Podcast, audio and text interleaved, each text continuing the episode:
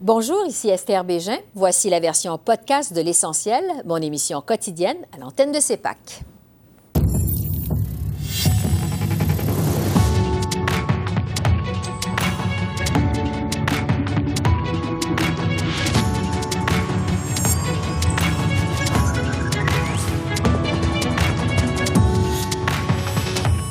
Du président Biden en Israël. L'État hébreu approuve l'entrée d'une aide humanitaire dans la bande de Gaza depuis l'Égypte.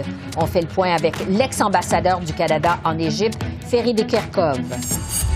Frappe contre un hôpital de Gaza. Le président de Canadiens pour la justice et la paix au Moyen-Orient, Thomas Woodley, nous parle de la situation humanitaire sur le terrain. Et un premier membre d'une Première Nation à la tête d'une province. Wab Kinou est assermenté au Manitoba. On le reçoit à l'essentiel.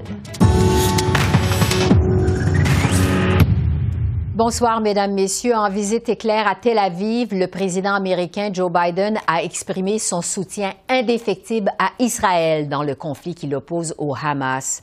Au lendemain du bombardement meurtrier d'un hôpital dans la bande de Gaza, le président Biden dit avoir des preuves que c'est le groupe palestinien Djihad islamique qui en est responsable. Au terme de sa visite, il a aussi annoncé qu'Israël autorise finalement l'entrée de l'aide humanitaire dans la bande de Gaza depuis l'Égypte. Working in close cooperation with the government of Egypt, the United Nations and its agencies like the World Food Program and other partners in the region to get trucks moving across the border as soon as possible. Et la colère euh, liée à la frappe meurtrière sur un hôpital de Gaza hier a gagné le Canada. Des manifestants pro-palestiniens se sont rassemblés à Ottawa pour dénoncer ces frappes, montrant du doigt l'État hébreu.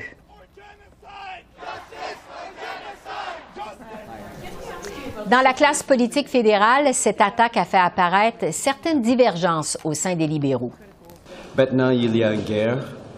Il y a des civils qui sont tués actuellement dans le ballon de Gaza. Je ne connais pas les chiffres actuels, mais je pense. C'est quoi les chiffres actuels? Combien de personnes ont été tuées à ce moment? 4 000, 5 000. 4 000. Donc, si on divise 4 000 entre 2 millions de personnes, ça va être 1 sur 500 personnes qui ont été tuées actuellement, qui, les civils qui habitent à Gaza. On va nommer ça. Et nommé de quelle manière? C'est à cause de le bombardement, le, le bombardement. Je ne crois pas que M. Trudeau a attribué de blâme. Il a dit que que nous tous croyons qu'un bombardement d'un hôpital est complètement inacceptable et il faut l'éviter le plus possible. Mais moi, je n'ai pas l'accès à l'intelligence. M. Biden, le président des États-Unis, a l'accès le plus d'intelligence de presque personne dans le monde. Et lui, il a dit que c'est pas Israël dont je lui crois. J'analyse les derniers développements avec Ferry de Kerkhoff, qui est professeur à l'Université d'Ottawa et ancien ambassadeur du Canada en Égypte. Bonsoir, professeur de Kerkhoff. Bonsoir. Donc, le président Biden réitère son soutien indéfectible à Israël. Il annonce que de l'aide humanitaire va finalement entrer dans la bande de Gaza par l'Égypte. Qu'est-ce que vous pensez de la réponse des États-Unis? C'est assez extraordinaire qu'il y ait un président américain qui se rende en Israël en ce qu'on appelle une période de guerre. Alors c'est déjà un signe absolument extraordinaire comme appui à, à Israël. Euh, le président Biden s'est une fois de plus déclaré même sioniste, ce que je trouve toujours un petit peu dangereux de qualifier quand il s'agit d'un mouvement plutôt qu'un pays. Mais enfin, c'est véritablement sa démarche de soutien total. Alors, il y a, cette dimension-là, mais il y a aussi, pour la visite de Biden, d'essayer d'appuyer les efforts de sortir les otages. Mais on a remarqué que pendant toute cette visite très courte, euh, il n'y a pas eu beaucoup de tentatives de baisser la tonalité, d'essayer de dire à, à, Netanyahou de retarder l'attaque la, ou quoi que ce soit. Non, c'est tout, tout, tout all-in, comme on dit en japonais, pour Israël et très peu de considération pour la situation de, Gaza, même si il a, condamné évidemment le Hamas, Mais en ce qui concerne l'aide humanitaire, bon, il y a eu un engagement, comme vous le dites, mais pour l'instant, ça n'a pas encore débloqué. Les Égyptiens sont prêts à faire rentrer les, les vivres, il y, a des 300 camions qui attendent pour rentrer, mais Israël n'est pas encore prêt à laisser l'opération fonctionner parce que l'angoisse ou l'inquiétude, c'est que certains des approvisionnements tombent entre les mains du Hamas. Je, je crois qu'il va falloir à un moment donné qu'Israël, qui est quand même responsable de la bande de Gaza,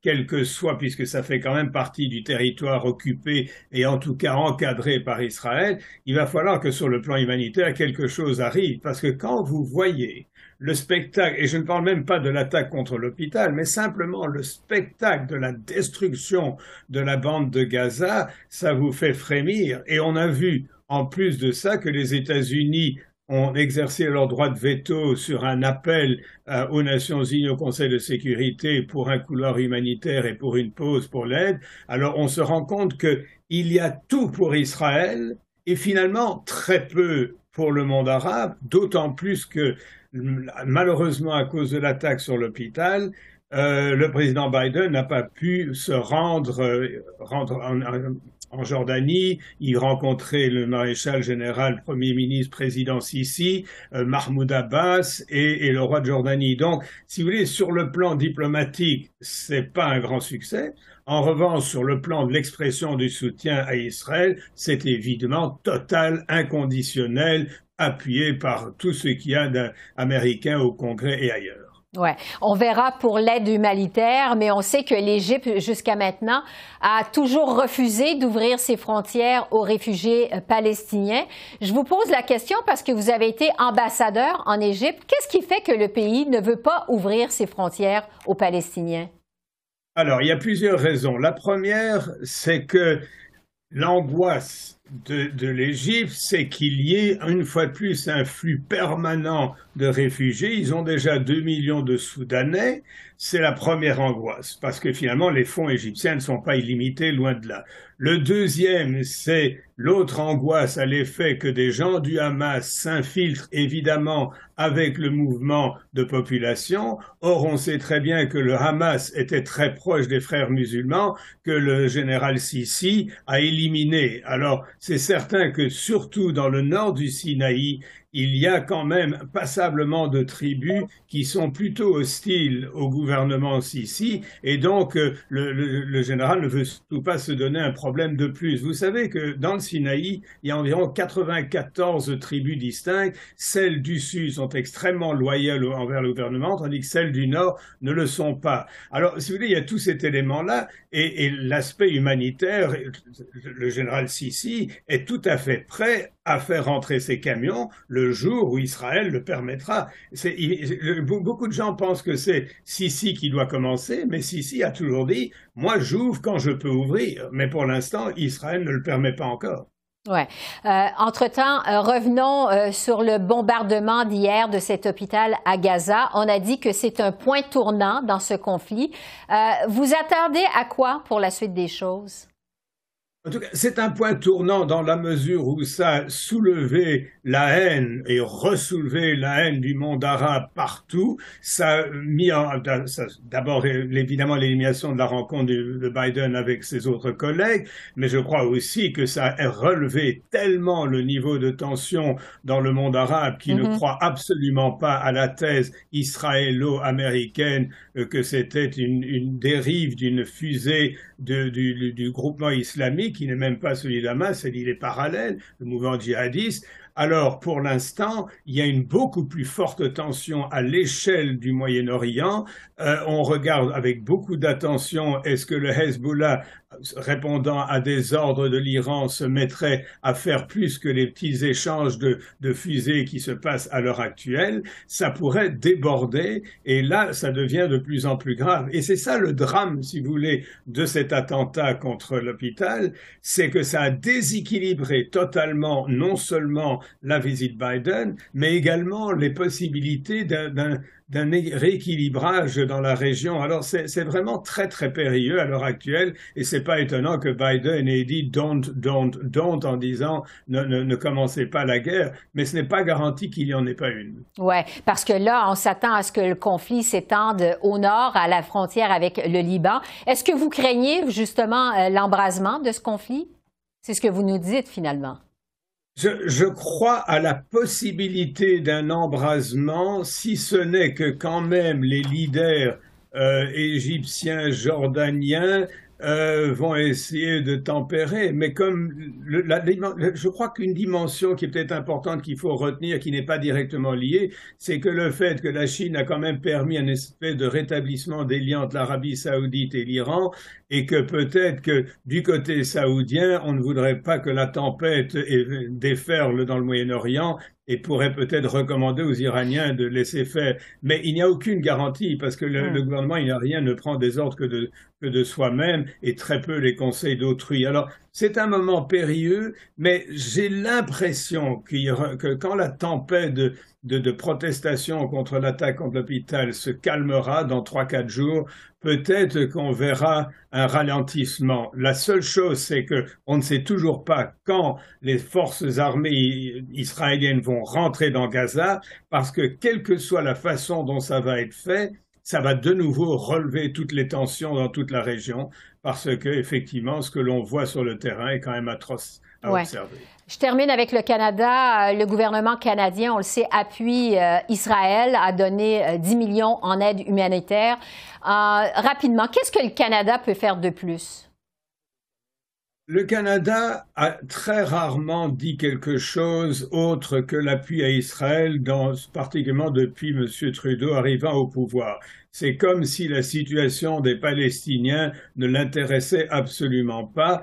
Euh, très souvent, on a espéré qu'il s'exprime quand même en condamnant par certaines des exactions commises par Israël, mais il y a une espèce de silence, j'allais presque dire un silence respectueux des instructions qui viennent de Washington. Thierry de Kerkhoff, merci beaucoup. Merci de vos lumières. Avec plaisir. Maintenant, pour parler de la situation dans la bande de Gaza, je retrouve Thomas Woodley, qui est président de l'organisme canadien pour la justice et la paix au Moyen-Orient. C'est un organisme qui suit de très près la situation là-bas. Bonsoir, Monsieur Woodley. Bonsoir, comment ça va? Ça va bien, merci. Donc, Israël qui accepte de laisser entrer finalement de l'aide humanitaire dans la bande de Gaza, l'aide qui va passer par l'Égypte. Quelle est votre réaction à cette nouvelle? Bon, c'est euh, ça aurait dû se faire il y a très très longtemps.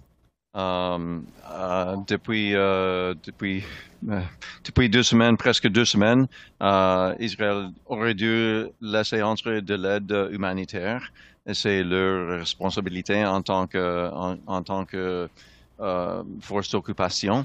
Alors, c'est euh, le droit international insiste à ce que les, les civils aient accès à, euh, à, la nourriture, aux médicaments, ainsi de suite. Euh, aussi bien d'avoir le, le, droit de, de fuir des, des euh, de la guerre. Alors effectivement, c'est depuis longtemps Israël aurait dû faire ça. Ouais. Et puis depuis longtemps, le Canada aurait dû insister à ce qu'Israël fait ça. Pour revenir à ce qui s'est passé hier, cette frappe qui a fait des centaines de morts dans un hôpital palestinien à Gaza, les images vraiment nous montrent euh, toute l'horreur de cette frappe. À quel point la situation est humanitaire et difficile dans la bande de Gaza en ce moment? Bon, alors, euh, vous savez peut-être comme moi que effectivement les hôpitaux, ils, ils, commencent à ne plus en avoir les, les, les, les, équipements, les, matériaux pour soigner les, les, les, les, blessés. Euh, comme ils, ils, ont du mal à, comment, à traiter les blessés. Effectivement, il n'y a, il y a même pas, pas de place pour, pour les, les corps des morts. Euh, alors, c'est euh, une crise inimaginable, franchement.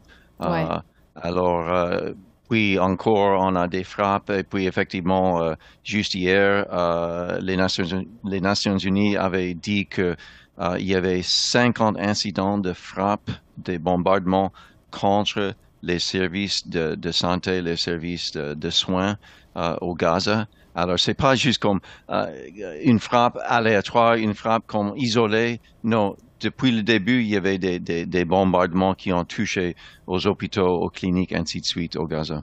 Ouais. Euh, la situation vraiment semble chaotique à Gaza. On le voit sur les images à la télévision. Euh, Jusqu'à quel point c'est difficile d'avoir un portrait juste de la situation? Et j'imagine aussi que c'est risqué de se fier aux informations du Hamas, non? Euh, bon, c'est très difficile d'avoir d'informations. Évidemment, j'ai, je suis marié avec une Palestinienne et puis on, on a de la famille euh, dans les territoires. Et puis, oui, c'est très difficile d'avoir de, l'information. Je pense qu'Israël a, a, de plus ou moins fermé. C'est très difficile d'avoir de, des informations claires de ce qui se passe. Évidemment, il y a des, des informations qui sortent, mais c'est très difficile. Israël a coupé l'électricité depuis une semaine et demie. Alors, même, même les gens qui ont des cellulaires, ils n'ont pas, ils peuvent pas charger les cellulaires. C'est très difficile d'avoir euh, une bonne, une bonne, savoir bien ce qui se passe. Ouais. Oui. Euh, vous dites que vous avez de la famille dans les territoires. Euh, quelles sont leurs conditions de vie là-bas? Bon, c'est euh, bon. Quand on parle de la Cisjordanie, par exemple, de, de, entre les comme entre les Palestiniens et les, les, les, les, les Israéliens, comme c'est comme noir et, et, jour et noir, jour et nuit, c'est tellement c'est une différence de que leur liberté, leur liberté euh, de, de, de, mouvement, euh, leur, leur, droit civil. Euh, c'est très difficile pour les Palestiniens. La pauvreté est beaucoup plus, plus élevée euh, pour les Palestiniens dans, le, dans les territoires.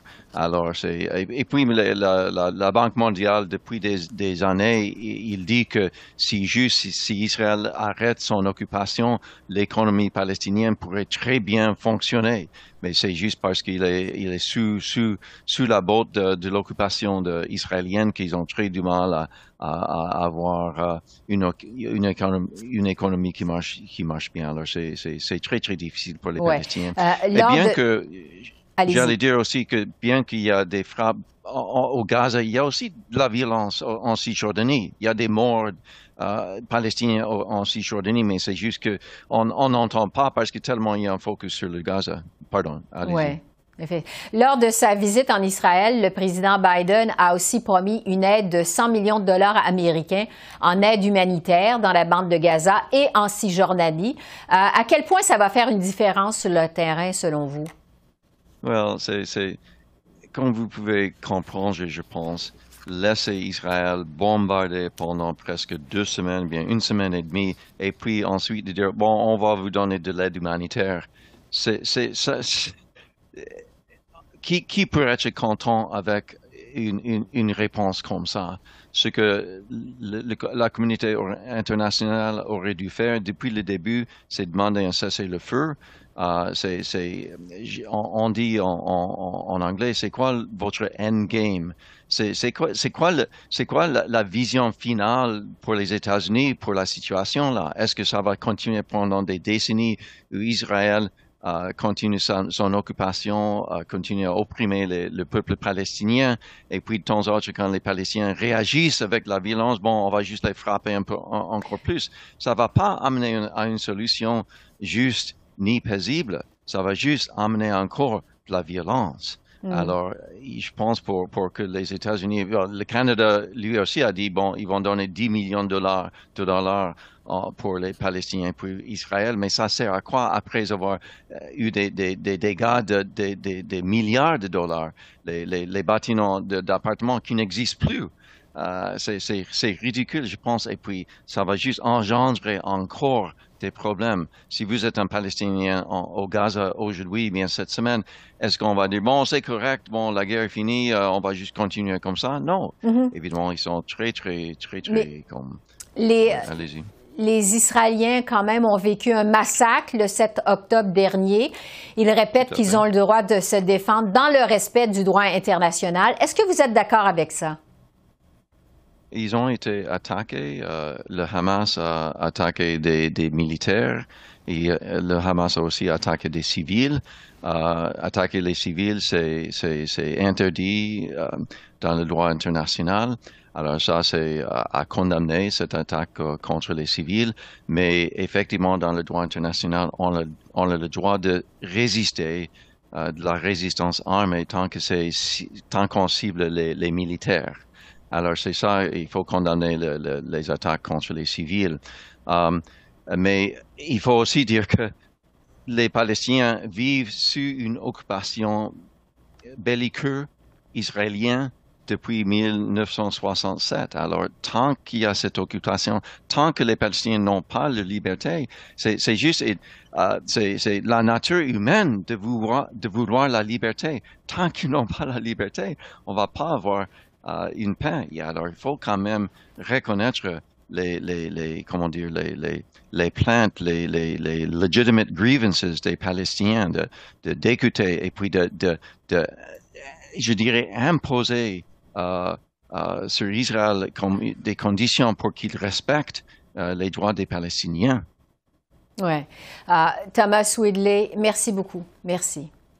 Bienvenue, merci. Un moment historique aujourd'hui au Canada. Wab Kinou a été assermenté à titre de premier ministre du Manitoba. Il est devenu ainsi le premier leader d'une province canadienne issue d'une Première Nation. Deux femmes autochtones siègent également à son Conseil des ministres.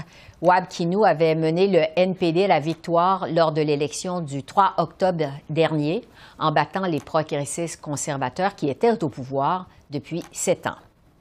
Et sur ce, je retrouve le premier ministre Wab Kinou à Winnipeg. Bonsoir, Monsieur le Premier ministre. Félicitations d'abord. Merci beaucoup. Vous êtes donc le premier membre d'une Première Nation à être élu à la tête d'une province au Canada. Je vous demanderai d'abord, qu'est-ce que ça signifie pour vous? Bien, pour moi, il y a une grande responsabilité. Il y a une responsabilité au, peuple autochtone euh, de, faire un bon job, mais aussi une responsabilité de montrer à tout le monde dans la province que je serai un chef pour eux, que je serai capable de rassembler tout le monde pour guérir la situation dans, notre système de santé, de, créer plus d'opportunités économiques. Et surtout, je pense que j'ai une responsabilité aux jeunes de notre province, de leur montrer qu'il y a de l'opportunité pour tout le monde euh, soit des autochtones, des autres euh, membres de notre communauté. Et puis, j'espérais d'être un premier ministre qui pourrait être capable euh, de créer plus d'opportunités pour tous les jeunes dans le Manitoba. Oui. C'était aussi aujourd'hui la sermentation de votre cabinet. Vous avez nommé deux femmes issues des Premières Nations, Nahani Fontaine et Bernadette Smith. Ça aussi, c'est une première. Euh, quel message vous avez voulu envoyer avec ces nominations? Bien, premièrement, euh, tous les deux, avec les autres membres de notre, euh, dans notre cabinet, sont des députés excellents qui ont beaucoup de, de, de capacités, capacité de, de, lutter contre les défis ici dans notre province, dans le système de santé, dans les, avec les enjeux, sociaux. Mais en même temps, je, je trouve que c'est important de, partager un message euh, pour tout le monde dans notre province qui dirait que le Manitoba euh, contemporain, le Manitoba d'aujourd'hui, est une province où tout le monde a de l'opportunité et la chance de trouver euh, des succès. Oui. Euh, vous parlez de la santé, on le sait, ça a toujours été votre priorité. Vous l'avez répété pendant la campagne électorale. Maintenant que vous êtes assermenté premier ministre, quel est le premier dossier auquel vous voulez vous attaquer? Bien, bien c'est euh, le peuple, c'est le monde qui travaille dans le système de santé, c'est-à-dire les infirmières, les médecins, les autres qui travaillent euh, dans les, hôpitaux et puis dans le système de santé. Nous avons une crise avec ceux qui travaillent dans notre système de santé. Ils ont vécu euh, beaucoup de défis pendant les dernières, euh, dernières quelques années. Et puis, c'est maintenant une priorité de notre gouvernement d'essayer de les appuyer, mais aussi de lancer un message que nous euh, travaillerons très fort pour leur aider et puis de trouver plus de, de, ressources pour leur aider. C'est-à-dire que notre priorité avec les enjeux de, de santé serait d'embaucher, d'embaucher plus de monde qui pourrait travailler dans nos hôpitaux et puis dans nos communautés pour venir à bout de la pénurie de main-d'œuvre. Euh, vous vous êtes aussi engagé pendant la campagne électorale à aller de l'avant avec les fouilles d'un dépotoir pour retrouver les restes humains de femmes autochtones qui auraient été victimes d'un tueur en série présumé. Euh, qu'est-ce que vous allez faire à cet égard? Mais maintenant que, nous sommes euh, dans le gouvernement, ici dans la province, la prochaine étape serait de parler avec les familles pendant l'été, avant que nous avons lancé la campagne électorale, nous avons rencontré euh, les familles et puis partagé un, message euh, d'appui et puis un message d'espoir qu'on pourrait être euh, capable d'aider eux dans, leurs défis. alors maintenant, comme le Premier ministre, je les inviterai ici au Palais législatif pour qu'on pourrait discuter les prochaines étapes. Ouais. Euh, en terminant, peut-être pour vous connaître euh, davantage, vous êtes né en Ontario, vous avez déménagé à Winnipeg pendant votre enfance. Comment avez-vous appris le français? Ben, quand j'étais jeune, on habitait à Saint-Boniface. C'était un, quartier euh, francophone ici à Winnipeg. C'est l'endroit où M. Louis Riel euh, a vécu beaucoup de, sa vie et qui, où il reste maintenant. Et puis, c'est une, circonscription que nous sommes très heureux d'être avec euh, notre équipe dans le palais législatif. Alors, j'avais la chance euh, d'apprendre le français dans des écoles d'immersion, mais c'était vraiment la francophonie dans le Manitoba qui, qui m'a donné la chance de, de, le pratiquer et de l'apprendre you know, au, niveau que je l'utilise. Oui, très toujours... bien. Ah, et euh, justement, quelle relation vous espérez avoir avec la communauté francophone du Manitoba? Premièrement, je, je, voudrais être un premier ministre qui pourrait être capable d'engager avec la francophonie manitobaine dans votre langue maternelle, dans, dans leur langue euh, natale. Il y a beaucoup de défis en, livrer des services dans le système de santé, dans le système d'éducation, mais notre province, comme le Manitoba, est supposée d'être une, province bilingue. Alors, j'espère d'être Premier ministre bilingue, trilingue peut-être, mais aussi euh, le chef de gouvernement qui livrerait, des services en français de manière très forte. Wab Kinou, nouveau premier ministre du Manitoba. Merci beaucoup et félicitations encore une fois. Merci. Merci encore. Alors voilà, c'est comme ça qu'on a vu l'essentiel de l'actualité de ce mercredi 18 octobre sur la colline du Parlement à Ottawa. Esther Bégin qui vous remercie d'être en antenne de CEPAC, la chaîne d'affaires publiques par câble. Je vous souhaite une excellente fin de soirée et je vous dis à demain. Au revoir.